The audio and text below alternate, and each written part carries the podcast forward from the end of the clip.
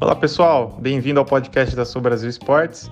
Meu nome é Paulo, um dos fundadores da Soul, e para quem não conhece a gente, nós somos uma plataforma esportiva focada no desenvolvimento de atletas.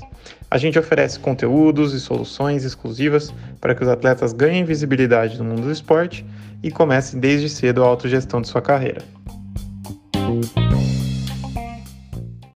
Aqui no nosso podcast vocês vão encontrar conversas com atletas, nossos capitães, parceiros e muitos temas interessantes também.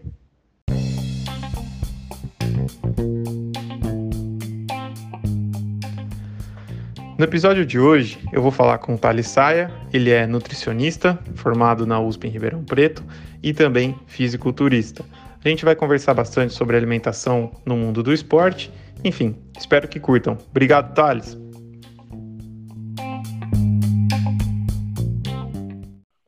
Legal. Primeiro, obrigado de você ter disponibilizado um tempo aí para bater um papo com a gente. O Thales é nosso capitão é, da parte de apoio nutricional. É uma das nossas pessoas aí é, que faz parte do nosso time. É um baita profissional também lá de, da USP de Ribeirão Preto. Se formou lá, eu também, né? Somos os pianos. E, e, enfim, e aí falar, Thales, eu tinha até comentado um pouco na, na live que não tinha, não tinha dado certo. É, a gente está fazendo hoje o nosso terceiro bate-papo, na verdade. Né? Então a gente começou comigo e com a Maria, falando um pouco mais da, da Soul, o que a gente está fazendo, quem a gente é, qual a nossa proposta. Semana passada a gente falou com a Pati, que é também outra capitão, aí é outra capitã, né? Ela já é da parte de planejamento de carreira. Foi um bate-papo muito legal dela com, com a Maria Tereza, que é a minha sócia, que está aí comentando com a gente. É, e aí, quem não pôde ver, também pode acessar lá o perfil da Soul, que tem lá salvo. Do mesmo quando terminar esse, quem não puder ver ao vivo, vai estar tá lá salvo. Mas enfim, a gente está seguindo uma agenda, a gente ainda tem na semana que vem preparação física com o Davi Ramos, marketing brand com a Débora Saldanha, é, a parte educacional e pedagógica com o Ricardo Torrado, é, o financeiro, que aí vai ser comigo mesmo, um bate-papo comigo mesmo, e um apoio psicológico com a Andréa Pesca. A gente fecha esse nosso, a nossa apresentação do time de capitãs, capitães, né? E aí depois a gente já parte para mais conteúdos, enfim, essa é, essa é a ideia, tá? E aí, enfim, queria que você também se apresentasse para o pessoal, falasse um pouco de você. Já falei que você é da USP também, que nem eu, mas fala aí, melhor você. Vamos lá. Bom, vamos fazer um pouquinho na área, pensando no esporte. Eu, a gente se conhece já desde faz tempo, né, Paulinho? Mas eu sempre gostei muito de esporte, desde pequeno mesmo. Não me lembro de não fazer esporte. Mesmo sendo uma criança gordinha, era uma criança obesa, inclusive, eu estava no judô por anos, fui até a faixa marrom, fiz natação, tênis, o futebol, futsal, que eu tentei uhum. levar um pouquinho mais a sério, mas aí eu admiti que realmente não levava jeito, e foi quando eu resolvi realmente estudar.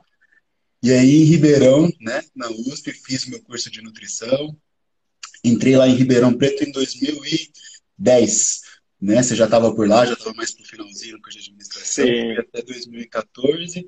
Aí em 2015 comecei a atuar aqui em São Carlos mesmo, na época, e comecei com a minha clínica. Na época eu comecei a fazer também educação física, que eu tentei conciliar na época justamente por quê? Porque eu gostava de esportiva. Uhum. Esportiva, esportes, atleta. Eu fiz no, até o terceiro semestre, aqui na Federal, aqui em São Carlos, na Fiscar mesmo. E aí eu acabei eh, deixando o curso, abandonando o curso, para poder focar mesmo na nutrição. E aí eu fui para as especializações. Fui para atividade física na obesidade, fui para nutrição esportiva, fui hoje para uma parte mais comportamental, que é a parte de psicologia com transtornos alimentares, que é uma coisa que eu gosto muito, muito, muito. Legal. Inclusive, de repente, é uma coisa que a gente pode conversar um outro dia, de repente até marcar uma outra uma temática assim, Sem porque dúvida.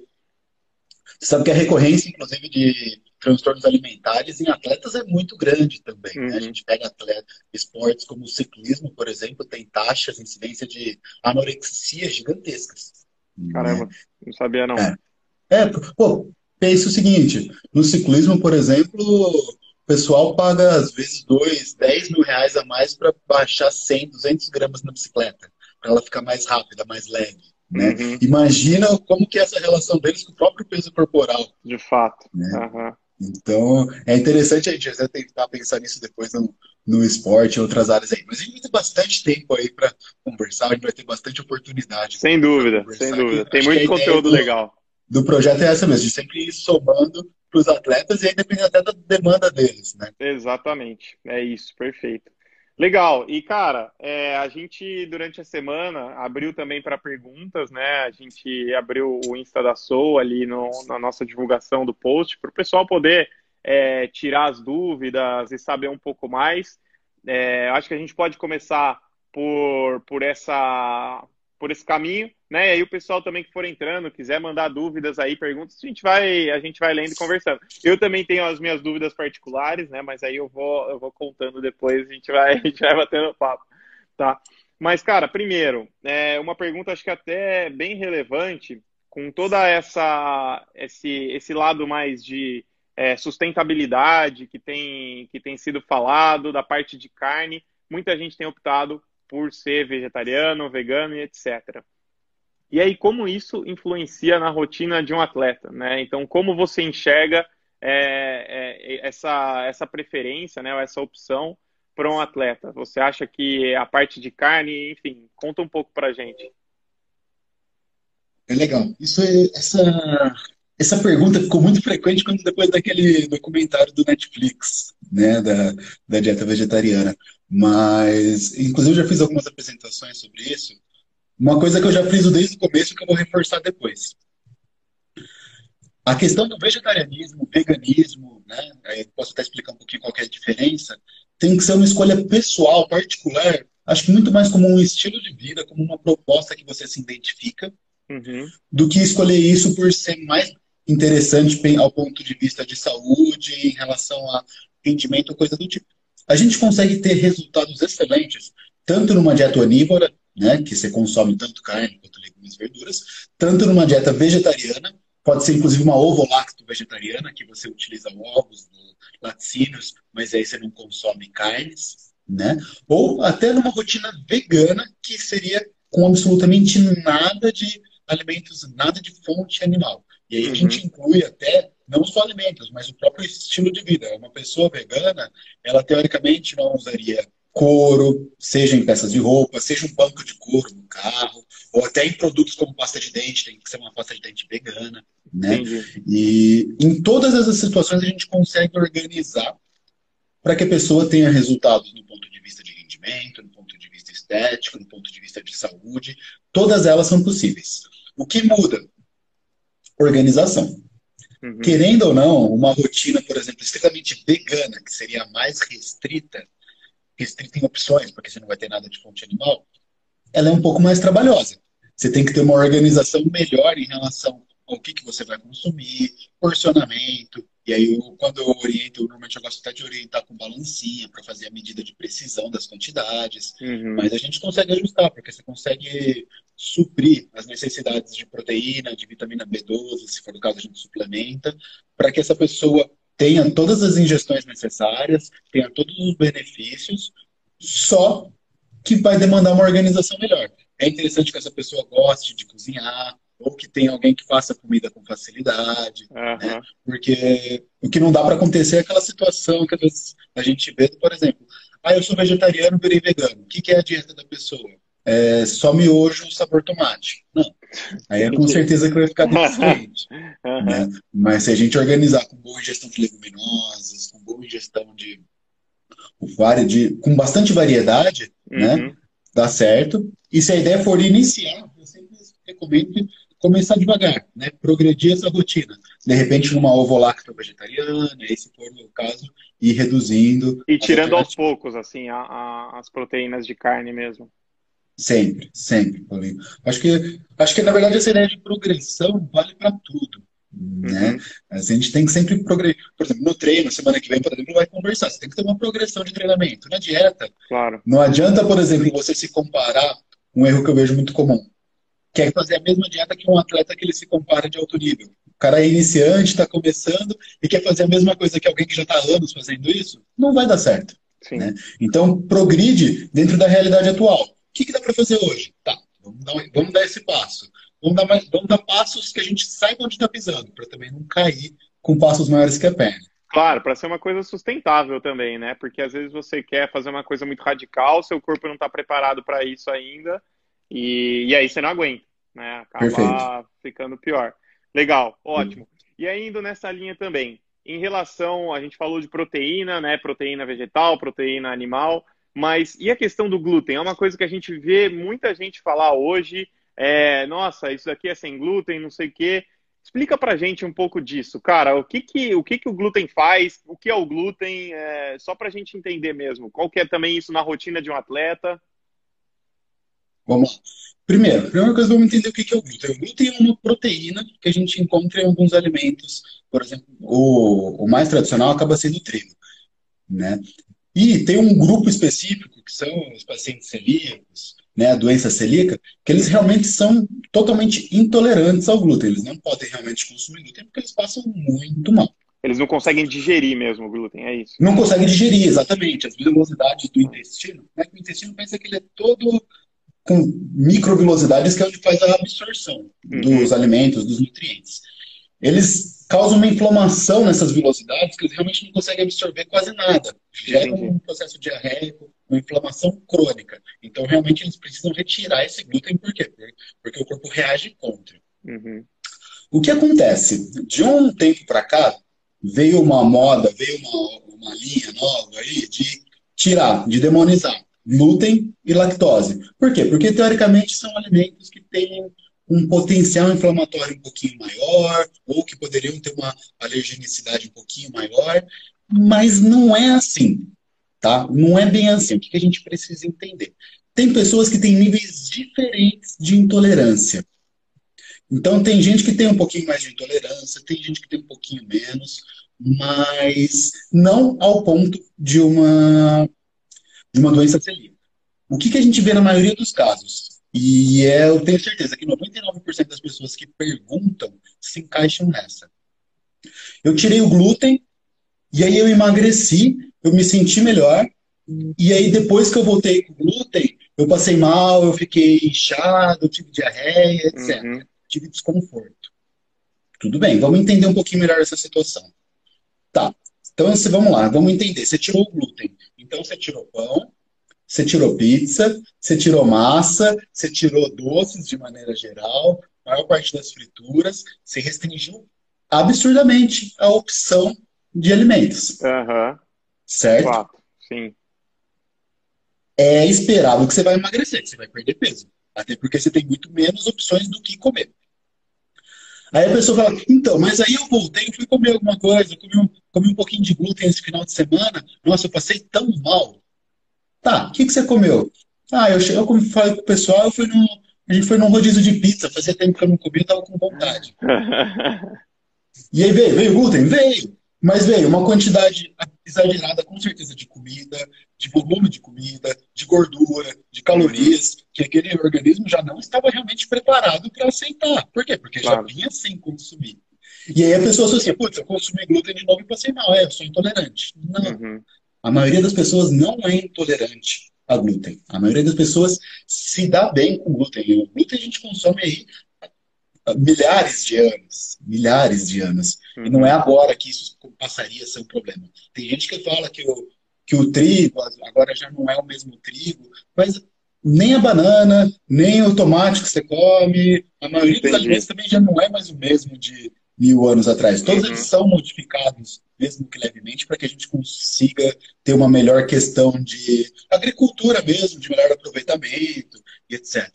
Então, assim, glúten, se você não for doente de celíaco, se você não tiver uma intolerância, que mesmo que seja celíaca, é, seja muito forte, a maioria das pessoas pode, deve comer, até porque vai ser muito mais fácil de você manter uma rotina saudável, gostosa e que você consiga manter. Né? Acho que claro. esse é um ponto importante. Você conseguir comer um claro. pãozinho, por exemplo, café da manhã, uhum. pô, é uma delícia comer um pãozinho no café da manhã. Imagina, não poder nunca mais comer um pãozinho. Claro, claro. Não, pelo amor de Deus, eu não, eu não consigo. Eu não consigo. Pra Exato. mim não tem chance. E na literatura não tem nenhuma evidência de que retirar o glúten aumenta rendimento esportivo, ou seja benéfico em relação à estética ou qualquer coisa do tipo. Entendi. Ótimo. É, outra, uma pergunta da Paty, aproveitando, cara, é, dá uma ajeitada na câmera que ela tá te cortando um pouco. Tô vendo só do seu nariz para cima. Quer dizer, para baixo. É, vai um pouco mais para cima ainda. Aí, aí tá bom, perfeito. Aí sim. Aí acho agora... que minha tela é muito grande. Aí eu... então, é, porque tava cortando, acho que como diminui a tela. Mas enfim. É, e, cara, uma pergunta da Paty, né, que é a nossa capitã de, é, de planejamento de carreira. É, ela, você sabe que ela é uma esgrimista, joga esgrima e tal, ela é brava nisso. E aí é uma pergunta que ela fez, né, sobre suplemento e antidoping. Qual que é, assim, a gente deve ter alguma preocupação em relação a isso, ou que é suplementação alimentar mesmo? Como é que funciona? É, é importante a gente ter uma preocupação com isso, sim. É o seguinte, suplementação, teoricamente, não tem nada a ver com doping.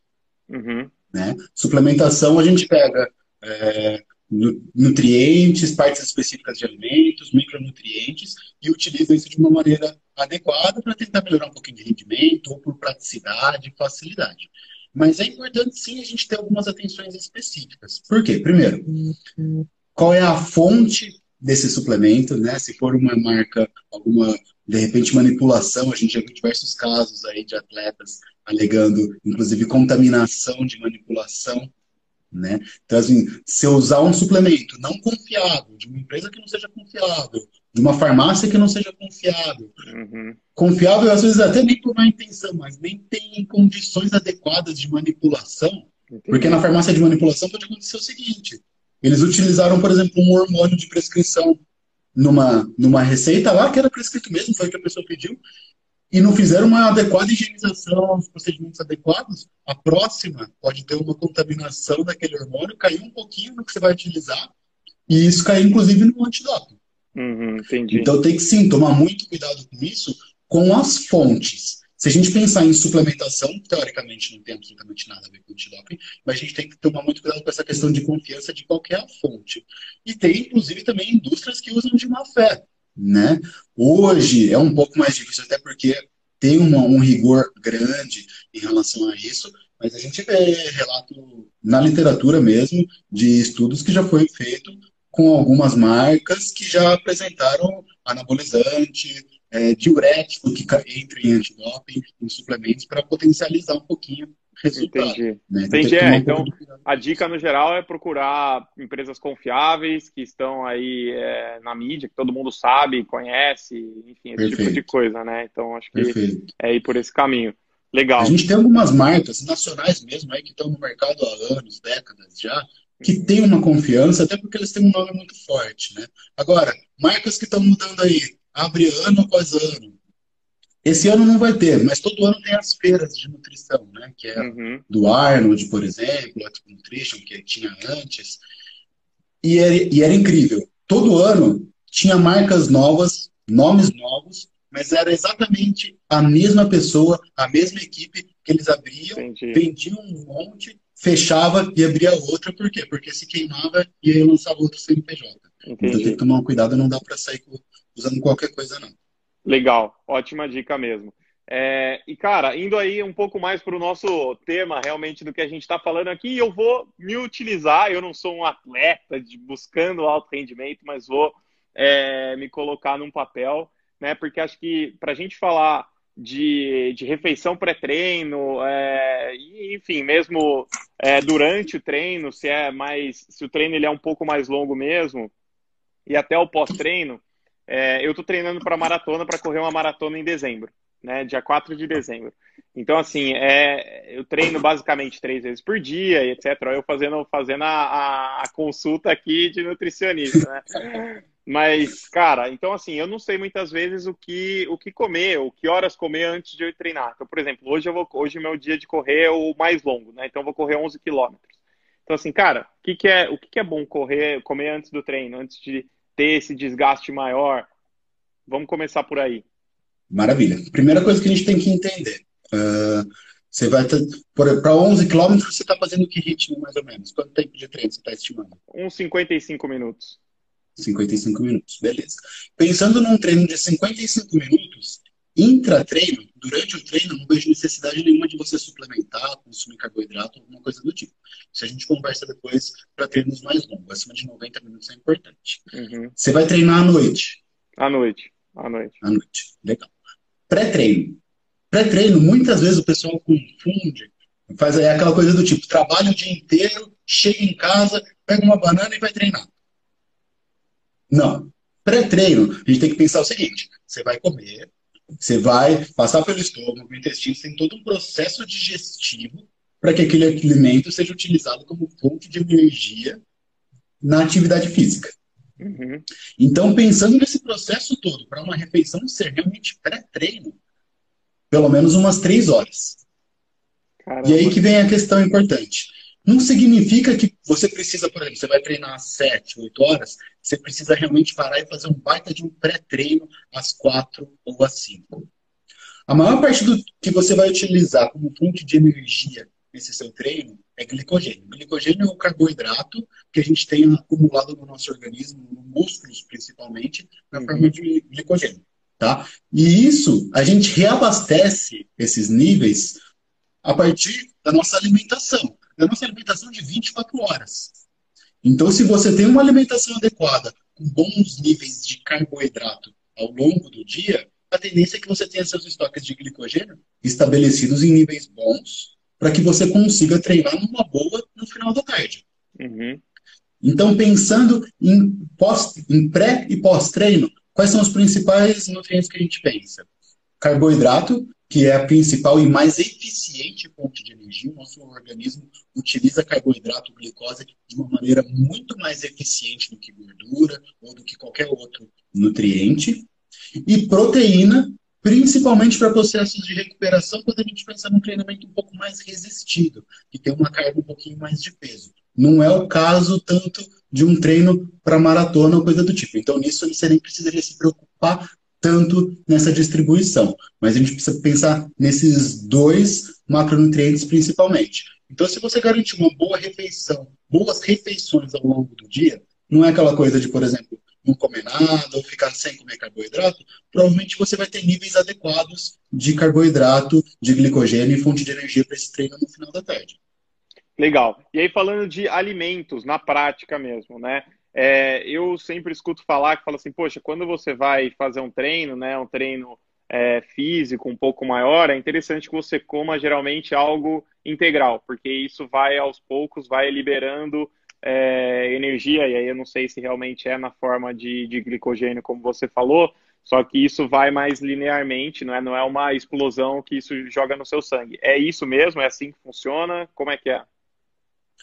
Em geral, é mais interessante a gente pensar em alimentos integrais, dar prioridade para eles, mas não necessariamente, tá? Aí vem até um pouquinho a questão de organização em relação a isso. Vamos pensar, um pré-treino aí fácil. Vamos combinar carboidrato e proteína, tá? Você fazer um consumo, por exemplo, de um pão, tá? Aí em Valência você tem aqueles, aquelas baguetes, né? pão aí. Excelente, excelente. É uma delícia. E acrescentar esse carboidrato do pão com alguma fonte de proteína. Pode ser, de repente, um atum. Faz um, um patezinho, por exemplo, de atum com algum queijo magro, tipo um creminho de ricota, ou um requeijão light, vai, para ser uhum. até mais barato e não falar que eu sou muito, muito Nutella. Pô, você faz um lanchinho no meio da tarde, de pão, atum, um pouquinho de requeijão light, acrescenta umas verduras, uma cenoura ralada, um tomate, um alface, pô, você fez uma refeição legal. Pão, Pão, teoricamente, mesmo que não for não sendo integral, ele tem uma absorção rápida, né? Seria. Mas não, não é bem assim. Primeiro, ele é um carboidrato complexo, então ele tem uma resposta boa. E segundo, você vai ter acrescentando proteína, um pouquinho de gordura desse queijo e fibras, por exemplo, de uma, uma verdura, alguma coisa do tipo. Todo esse processo absortivo vai ser lento. Você não vai ter o pico de insulina, que é o que o pessoal às vezes tem medo né, de usar o arroz branco, coisa do tipo, porque vai dar pico de insulina. Sinceramente, não é isso que faz diferença. Outro exemplo, arroz branco, né? O pessoal tem medo de comer arroz branco porque vai dar pico de insulina, tem, tem índice glicêmico alto. Arroz. Aqui no Brasil, você vai comer esse arroz com feijão, espero que com salada, espero que com um filezinho, um filezinho de frango. Proteína, fibra, tudo isso vai tornar esse trato digestivo mais lento. Então, esse pico de insulina também não vai acontecer. Variação de índice glicêmico é interessante a gente pensar intra-treino e pós-treino. Aí a gente pode até pensar em utilizar isso e aí utilizar o índice glicêmico alto a favor. De resto, tendo uma boa alimentação com ingestão dos nutrientes adequados, com boa qualidade, não é tão, não é tão significante assim a diferença, não. Não precisa ter medo do, de um arroz branco até de um pão branco, por exemplo. Legal, ótimo. Então, a dica que você dá, né, geralmente, que é no pré-treino você esteja aí é, antes de, sei lá, um intervalo de três horas antes que você coma alguma coisa, faça uma alimentação balanceada e aí seu corpo já está preparado, né? Óbvio que tem o anterior, não é só o pré-treino que, que funciona, né? Se você, é, como eu, por exemplo, vou correr no final do dia, poxa, é óbvio que é ideal que eu tenha comido um café da manhã legal, é, balanceado, um almoço também, e aí, antes do treino, eu como alguma coisa, enfim, com, essa, com essas dicas que você deu.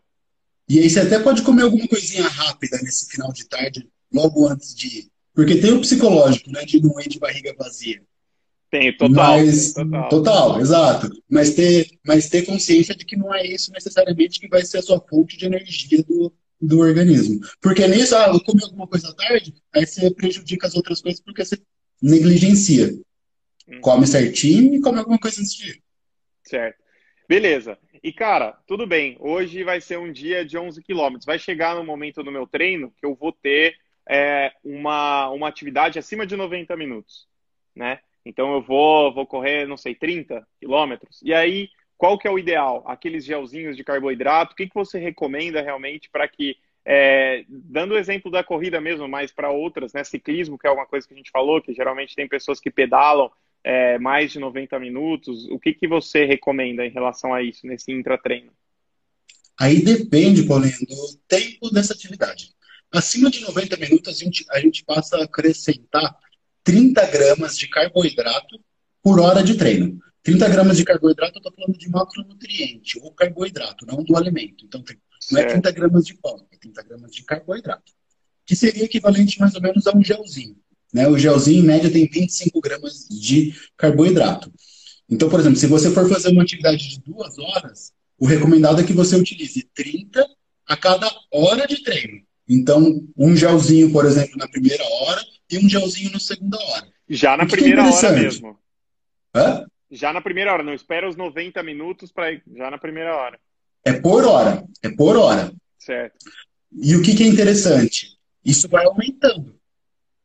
Porque o corpo, quanto mais longa essa atividade física, maior a demanda de oxidação para gerar energia.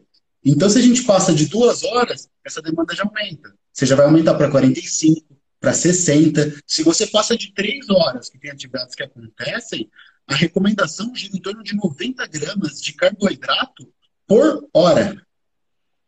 Caramba.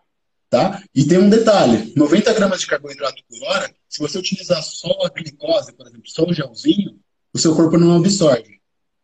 Então, se for uma atividade acima de 3 horas, é interessante você fazer uma combinação de frutose com glicose. E aí a gente tem algumas estratégias para fazer isso. Tem alguns suplementos que já são nessa recomendação. Eu gosto muito de usar suco de uva aqueles aquele integral, né? Uhum. Parece até vinho. Eu diluo ele com água de coco e acrescento outros alimentos. Aí a gente vai fazendo essas recomendações em relação a essas quantidades. E esse carboidrato pode ser de diversas maneiras, tá? Às vezes o pessoal pensa só no gelzinho ou só no na maltodextrina, que é um carboidrato que o pessoal está acostumado sempre a usar em esporte, mas pode ser diversas coisas. Eu, por exemplo, coisa que eu uso muito com o paciente, gominha, sabe aquelas jujubinhas que compra no, na esquina do semáforo, que os caras vêm vender por um real? Aqui. Sei, sei, sei. Aquela lá funciona super bem. Um pacotinho daquele é equivalente a um gelzinho de carboidrato, vai ter a mesma proporção. E a glicose do mesmo jeito, o corpo vai utilizar da mesma maneira. Tem absorção rápida, fácil, é colorido, é gostoso, às vezes é muito mais interessante do que usar um gelzinho. Ou Doce de leite é uma coisa que dá para usar se a pessoa tolerar bem. Você compra aqueles doces de leite, uhum. por exemplo. Bananinha com açúcar até pode ser, não tem problema nenhum você utilizar. Paçoquinha. Tem uma diversidade de coisas que dá para usar. Paçoquinha? Paçoquinha dá para usar, só que tem que tomar cuidado com o seguinte: paçoquinha tem uma cultura muito forte no ciclismo, o pessoal usa muito. Uhum. Só que a paçoquinha tem mais gordura, né? Por causa do amendoim, né? Tem gordura também. Então, não é a mais interessante, você pode associar, e só tem que tomar cuidado para essa quantidade não ficar grande e, e, causar um pouco de desconforto, porque a gordura, às vezes, ela é um pouquinho mais difícil de ser digerida, ser absorvida pelo organismo, ainda mais na atividade. Ótimo, ótimo. Ó, o Dezinho fez uma para aqui, ó. Dezinho 10, um grande jogador de São Carlos Clube, habilidoso. Falou aqui, ó, independente da intensidade da atividade, né? Então ele pergunta o, o, a ingestão intra-treino, se isso tem relação com a, com a intensidade da atividade que você está fazendo, é, ou se é só da duração mesmo. Legal, legal essa pergunta, né? Pelo seguinte, é, isso a gente está pensando em recomendações para rendimento tá? Porque ó, um cenário que é frequente da gente ver em academia. O pessoal vai lá para academia no final da tarde, faz uma horinha de musculação bem meia boca, vai depois fazer uma aula de dança, alguma coisa que tem, aí a amiga chama para fazer aula de, supir, de spinning, ficou três horas na academia. Primeiro, o objetivo dela não é rendimento. Provavelmente é mais perda de peso, emagrecimento, mesmo que não esteja sendo efetivo, porque essas três horas lá, provavelmente, de treino, realmente não teve nenhuma. Né? E, então a gente tem que entender. Essa, isso que eu estou falando é pensando em otimizar rendimento o máximo possível. Agora, se for uma estratégia de emagrecimento, por exemplo, estou treinando uma hora de academia e estou fazendo aeróbico, está dando duas horas, provavelmente aí não precisa. Por quê? Porque você está focando mais em gastar caloria para perder peso, para conseguir baixar o percentual de gordura, do que melhorar esse rendimento aeróbico tem que entender qual que é o propósito desse O objetivo, treino. realmente. O objetivo desse treino. Né? E aí isso é uma coisa importante. Para a gente organizar realmente essa alimentação de um atleta, do praticante de atividade física, a gente tem que entender o treino que ele vai fazer, qual que é o objetivo desse treino que ele vai fazer, e entender também o atleta, a pessoa, né? O que, que ela, qual que é a rotina dela, o que, que ela faz no dia a dia, onde ela vai estar para fazer as refeições, ela tem tempo para fazer um pré-treino calma, né? São pontos importantes da gente entender, mas aí vai variar de acordo com essa situação. Legal, show. A Maria mandou uma pergunta aqui para mim também. Acho que ela tá tímida para fazer a pergunta. O que, que foi, Maria? Faz aí, pô. É, quando era atleta, tinha que sempre controlar meu peso, porque competia numa categoria específica. Mas cansei de ver atleta negligente é, e se preocupar só com peso dois, só com peso duas, três semanas antes da competição. Ou seja, perder peso ou ganhar peso só quando vai competir. Isso é saudável ou varia de acordo com a modalidade? A gente vê muito isso também é, UFC, né? Uma coisa meio louca. Sim. O pessoal faz lá horas de sauna para perder o peso rápido. Como é que é isso? Uma coisa já para a gente pensar é o seguinte: é... atleta em saúde não necessariamente a gente está falando de coisas que andam juntas, né? Quando a gente pensa em esporte, principalmente no alto rendimento, realmente, é, você vai estar tá comprometendo em algum ponto o seu nível de saúde. Uhum. Alto rendimento, extremo, limite, você vai abrir mão de alguma coisa, tá? Então, assim, pensando só em recomendação de saúde, é interessante, é, é, é, seria legal fazer essas alterações de peso? Provavelmente não. Não é o mais saudável. Mas dá para fazer essas alterações de peso dentro de alguma coisa controlada para que você não tenha malefícios. Né? Porque é uma realidade. Todos os esportes de controle de peso, todos os esportes de combate, a maioria, né? Seja uhum. judô, seja jiu-jitsu, MMA, todos têm controle de peso. Então, se você se mantiver num peso no limite, a tendência é que você vai lutar com um cara muito mais pesado do que você. Por quê? Porque ele vai baixar 5, 6 quilos para bater o peso daquela categoria. Então vai ser alguém que realmente vai ser maior do que você. Então a gente tem que tomar cuidado com isso. E aí, a gente tem alguns, alguns conceitos, alguma base para fazer de quanto que é saudável ou não se perder peso em relação a isso. Porque a gente vai fazer uma desidratação adequada. A gente tem alguns níveis de parâmetros. Por exemplo, tá 14, 14, 15 dias da data da competição, da data da pesagem. A gente tem alguns parâmetros de avaliação para colocar ele em condições ideais para desidratar ele e ele conseguir exercer a função na luta, na competição, de maneira saudável e com alto rendimento. Então a gente trabalha para colocar naquelas condições, mas é inevitável, a gente vai fazer essa variação sim. Eu já trabalhei com um atleta de MMA, que leve, se eu não me engano, na faixa ele estava com 67 quilos, para mantendo 67 quilos na categoria, para lutar na categoria de 61. E perde, em uma semana desidrata, e no, na, pesa na sexta e no sábado luta com 65, 66, com alto rendimento. Inclusive o Rodrigão, que o, o Rodrigo Moreira, que está aqui participando, ele já, acho que ele já fez até uma aula sobre isso. Aliás, um abraço, Rodrigão, obrigado por estar participando. Lá de São Bacana. Paulo também manda muito bem nesse assunto. Boa, mas é importante sempre ter o acompanhamento profissional, né, Thales? Sem dúvida, sem dúvida. O problema é quando força essa desidratação de uma maneira exagerada. E aí começa, inclusive, até a usar diurético, sauna de maneira exagerada. O pessoal usava aqueles sacos de lixo preto para suar mais. E aí tem a questão de saúde e a própria questão de rendimento, né? Porque tem competições que a pesagem é no dia anterior e tem competições que a pesagem é no dia da luta. Você tem que entender qual que vai ser esse, esse planejamento para fazer isso de uma maneira saudável e principalmente para que ele consiga exercer a função dele lá. Não adianta bater o peso e entrar como, como saco morto ali na, na, na luta, né? Claro, claro, perfeito. Cara, só entrou bastante gente aqui, só para a gente fazer um resumo rápido do que a gente está falando, né? O Thales é nosso capitão, só falando para vocês aqui. Thales é nosso capitão da parte de, de nutrição, né? Ele é o responsável por é, produzir nosso conteúdo, etc. E nós da Sou Brasil, né? Nós somos uma ferramenta para facilitar a vida do atleta, né? Então a gente é uma plataforma esportiva. A gente hoje já tem divulgado, né? Se você entrar no nosso é, perfil do Instagram, só clicando aí você vê um, um, link ali, você consegue ter o seu diagnóstico, fazer seu, responder um questionário rápido, ter seu diagnóstico e saber quais são os seus pontos fortes e os pontos a, a serem desenvolvidos dentro da nossa metodologia, tá? Então, só para ter um resumo aí para vocês saberem também do que a gente está falando, quem, quem é a Soul, quem é o Thales, e só para, enfim, explicar de uma maneira geral. E, cara, voltando aqui, antes de passar para o pós-treino, né, o Digo fez uma pergunta, Digão, um abraço, Digão está lá nos Estados Unidos. É, ele falou assim, cara, agora muitos atletas estão fazendo jejum, intermitente, que é uma coisa que a gente ouve falar bastante também, várias pessoas fazem. É, o que, que você acha disso? Se eu não me engano, são quantas horas sem, sem comer? 16 horas? Eu não sei, sei exatamente quantas são. Tem diversas maneiras de você fazer o jejum intermitente. Tem gente até que faz de 24 horas, passa o dia sem comer. Eu começo, já me dá fome só de imaginar uma situação. não, eu não consigo, eu não consigo. Então, mas assim, você pode fazer de diversas maneiras, mas de maneira direta. A gente tem estudos aí de coorte, estudos aí, é, revisão sistemática, inclusive aí de seis meses. O que, que a gente tem na literatura? Pensando em perda de peso, tá? Que normalmente é o principal objetivo quando a pessoa faz jejum intermitente.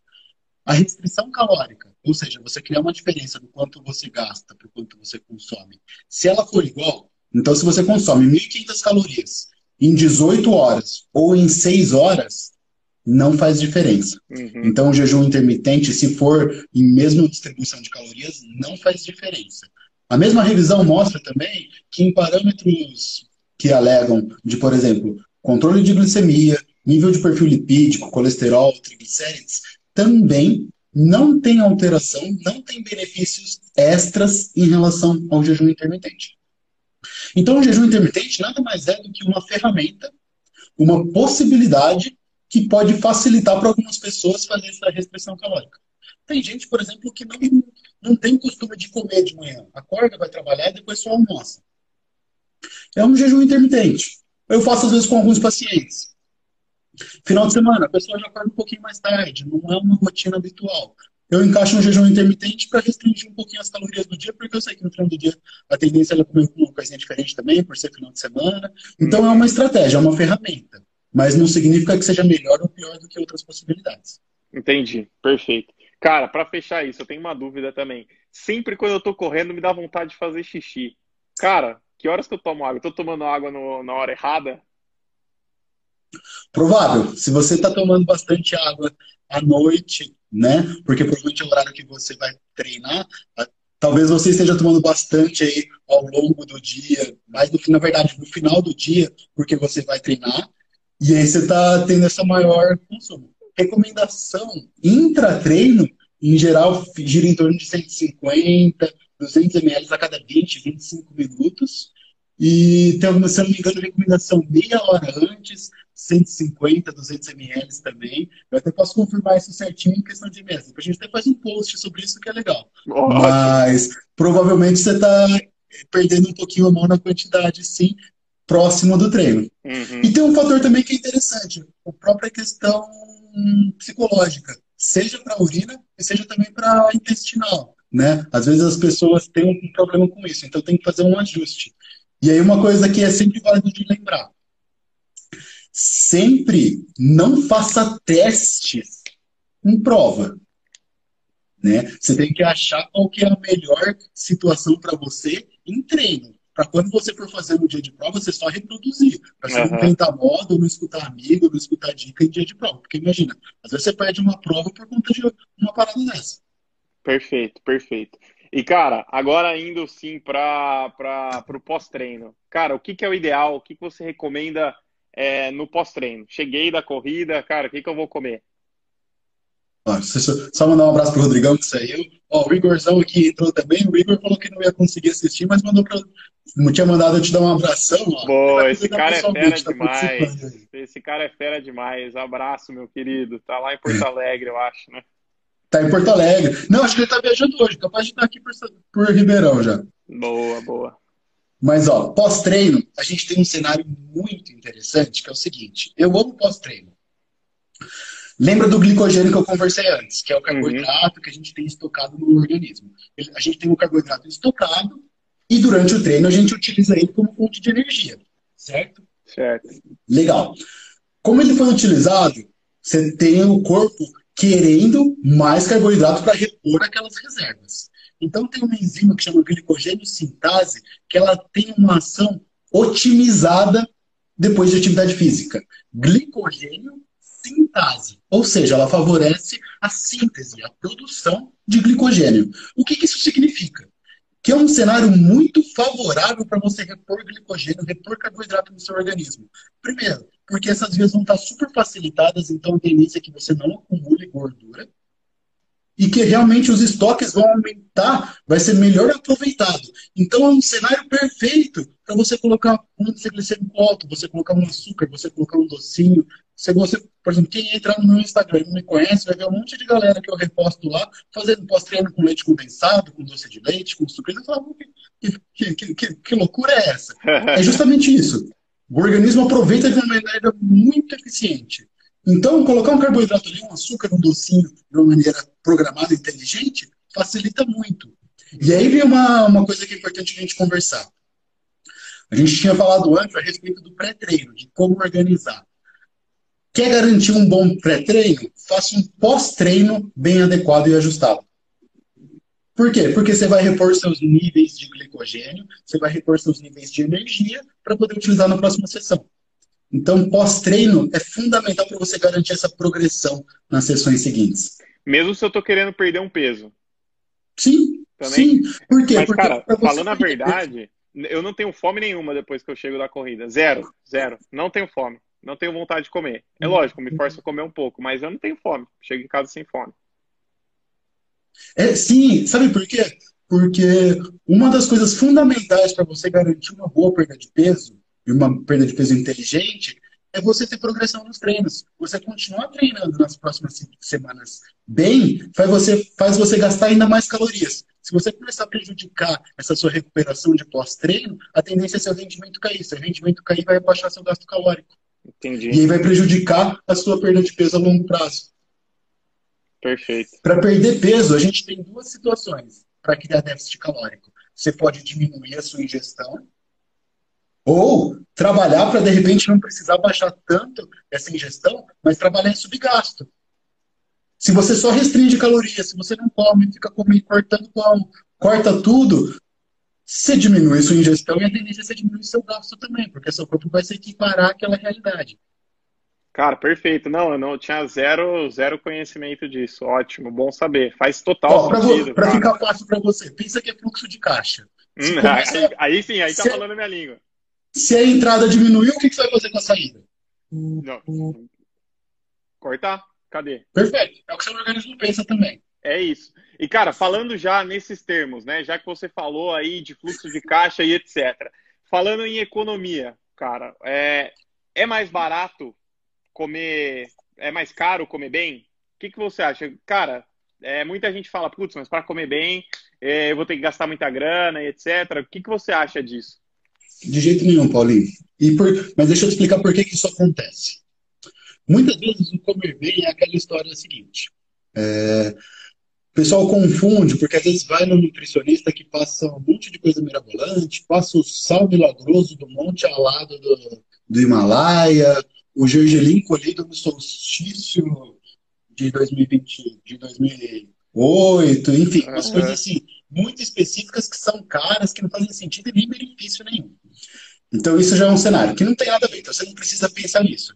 Segundo, muitas vezes a pessoa faz a associação seguinte: pô, então beleza, fui fazer um dieta, organizei, então deixa no supermercado fazer as compras. Vai fazer compras para semanas. A tendência é você gastar bastante porque é um volume de produtos grandes. Uhum.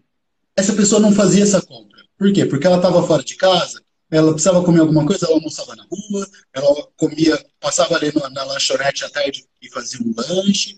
E por mais que ela gastasse mais, ela gastava de pouco em pouco.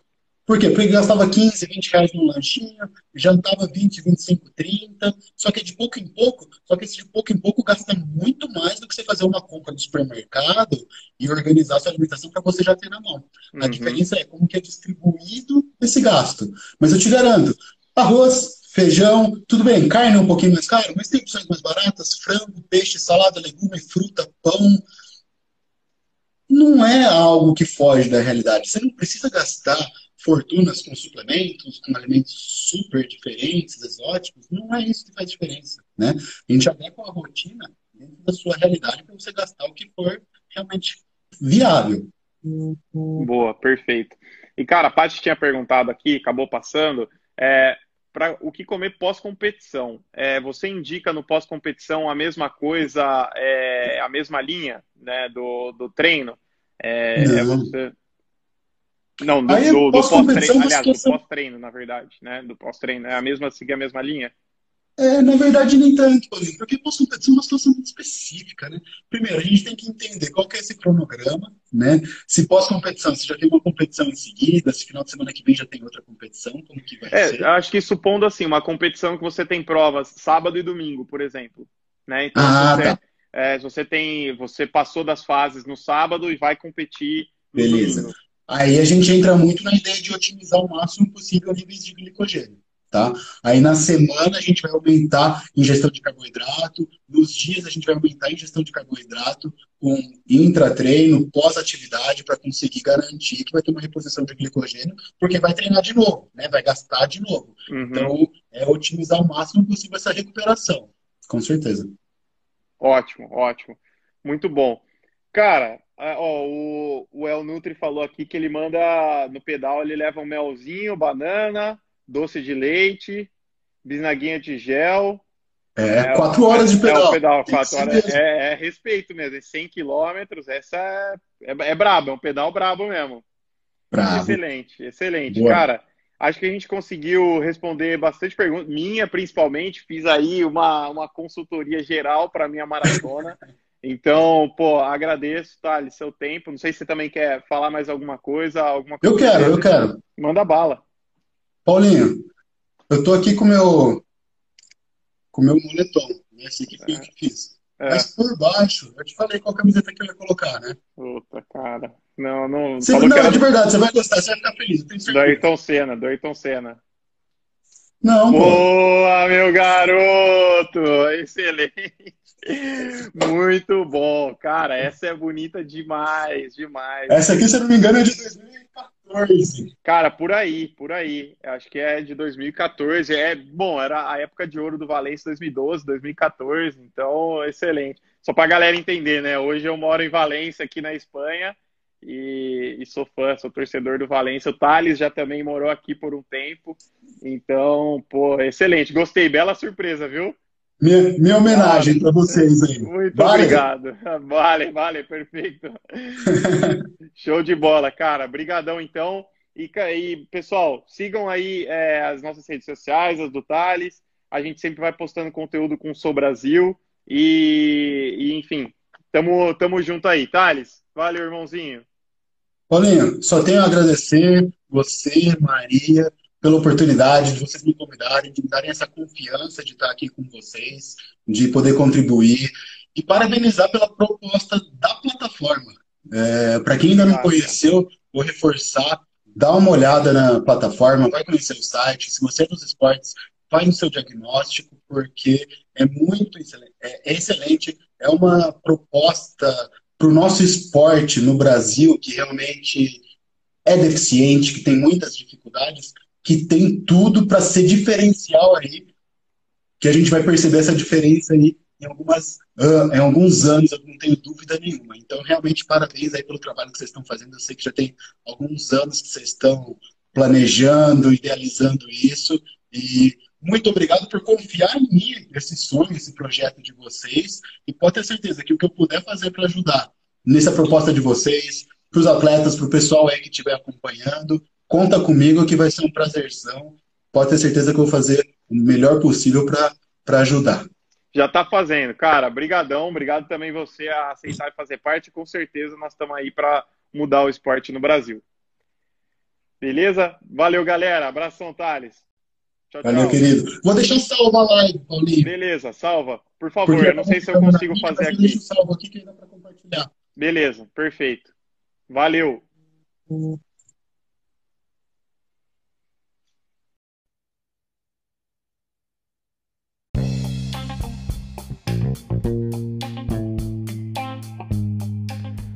Bom, esse foi o nosso bate-papo com o Thales.